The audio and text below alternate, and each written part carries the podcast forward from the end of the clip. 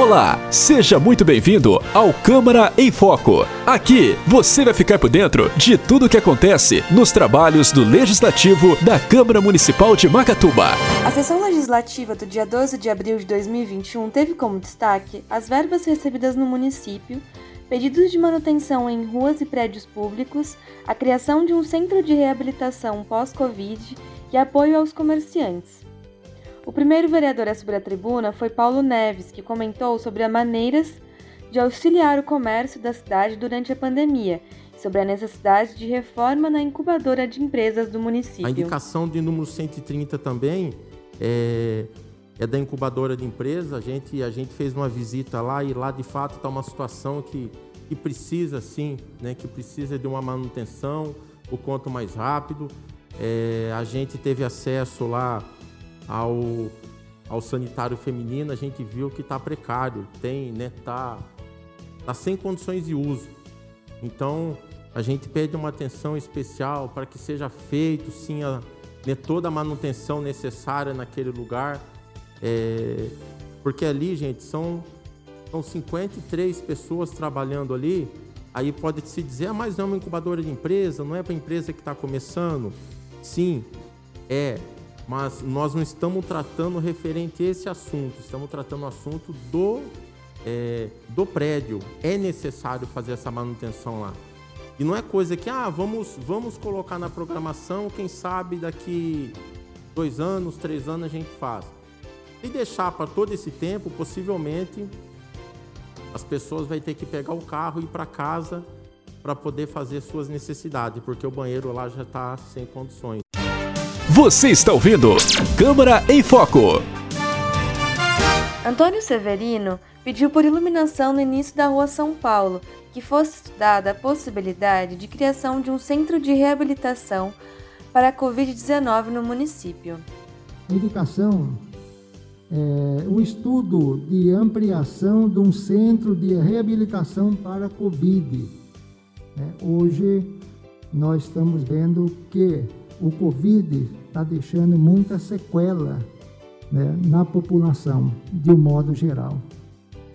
Hoje mesmo nós temos até medo né, de pegar o Covid, porque eu mesmo na minha família perdi dois familiares e outro se encontra internado já em estado grave. É, pensando então na reabilitação dessas pessoas que passaram pelo Covid, é, presidente, para não deixar sequelas, né? É, a justificativa aqui, na qual já foi lido, mas eu, eu também queria ler, é muito dos pacientes que é, contraíram o Covid-19 saíram dos hospitais portando diversas sequelas, principalmente aquelas que passaram pela UTI. Então, essas pessoas que passam pela UTI, é, o Covid deixa mais sequelas ainda, né? E nós devemos de tratar com essas pessoas, né, para não ficar com um problema maior, né? Como causando falta de memória, falta de concentração, dificuldade para respirar, algumas sentem medo, ansiedade, por isso, a criação de um centro de reabilitação pró-Covid.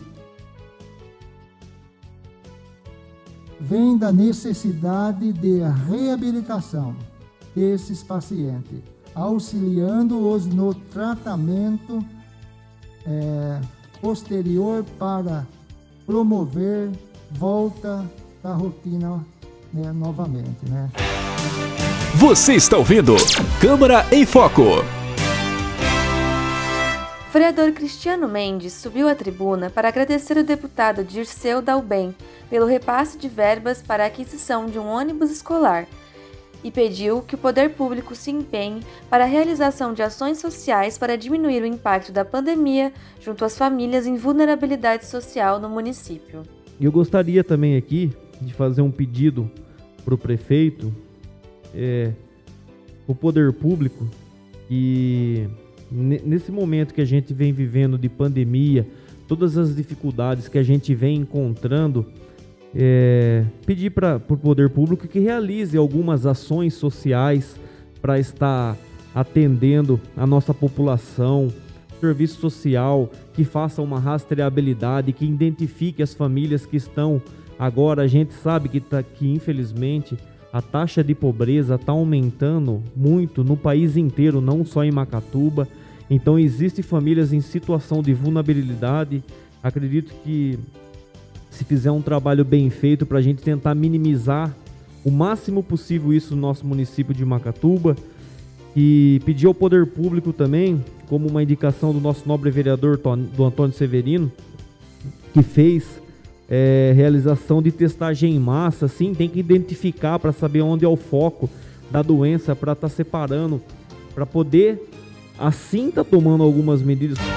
Você está ouvindo Câmara em Foco. Já o vereador Leandro Fogaça apresentou sua iniciativa de disponibilizar em sua página do Facebook um espaço para a divulgação de comerciantes locais e se disponibilizou para tirar dúvidas referentes a licitações. E, e pensando em, em, colaborar com o comércio, eu, eu não tinha uma página para divulgação do meu trabalho, eu decidi criar uma página para estar tá divulgando o meu trabalho. E perante essa página eu decidi disponibilizar um espaço da minha página para os comerciantes do, do local, convidando o, o, o comércio para estar tá colocando sua logomarca ali na, na página, na, na, minha capa de, página e também nos stories que eu vou estar tá divulgando aí o comércio local. E a gente precisa valorizar o comércio. Eu citei isso aqui numa das primeiras sessões. A prefeitura precisa é, valorizar o comércio local. A gente sabe que que a, a prefeitura consome muito, compra muito de comércio fora da cidade e, e muitos, muitos dos comerciantes não têm o conhecimento, talvez, de, de, de participar de uma licitação. É, nessa postagem eu também me coloquei à disposição para sanar qualquer dúvida referente à participação de licitação, de venda por compra direta é, pra, para a prefeitura. Você está ouvindo Câmara em Foco. O vereador Júlio Sais usou a palavra livre para agradecer ao deputado Arnaldo Jardim, que enviou ao município o valor de R$ 198.640 para recape asfáltico de várias ruas também comentou sobre outro repasse no valor de R$ 998 mil para ser utilizado nas estradas rurais. Júlio esclareceu que os dois repasses são verbas carimbadas, ou seja, não podem ser destinadas para outros fins. Eu vou falar também aqui hoje um agradecimento. Um agradecimento ao nosso deputado Arnaldo Jardim, o deputado que sempre ajudou o nosso município. Hoje entrou nos cofres públicos um valor de R$ 198.640, que foi a última parcela. Vai ser feito um recap asfáltico na Travessa 3, Travessa Antônio Bernardes, Rua João Fernando Beda Prado, o Dr. Marcos Moreto e Eugênio Saboia. E fora isso, ele também destinou no início do ano aí para o município 998 mil para fazendo as estradas rurais, tá? Destinado às estradas rurais. Então, deixar claro que tem que tomar conta da pandemia, mas também a cidade não pode parar. E tem verbas que vêm carimbada para determinado fim. Então, não é por, essa verba ela vem destinada para fazer o recap, não pode usar em outro setor igual a das estradas rurais. Veio um valor, um valor até assim, até alto, um valor alto, mas tem que ser feito aquele determinado serviço. É carimbada a verba, não pode usar em nenhum outro lugar. Você está ouvindo Câmara em Foco. Na sessão foi aprovado o projeto de lei número 23 do Executivo, que dispõe sobre a divisão de lotes de empreendimentos aprovados. O projeto de lei número 24 do Executivo, que altera a lei municipal número 2898 de 25 de março de 2021, que diz respeito ao Conselho do Fundeb, também foi aprovado. O projeto de lei número 18 do Executivo, que dispõe sobre a política de desenvolvimento econômico do município de Macatuba, foi aprovado em segunda votação o projeto de lei número 20 do Executivo, que dispõe sobre a abertura de crédito adicional especial destinado à aquisição de bens de natureza permanente no valor de R$ 105.250, foi aprovado em segunda votação. Eu sou Isabela Landim e esse foi o Câmara em Foco, uma produção da Câmara Municipal de Macatuba.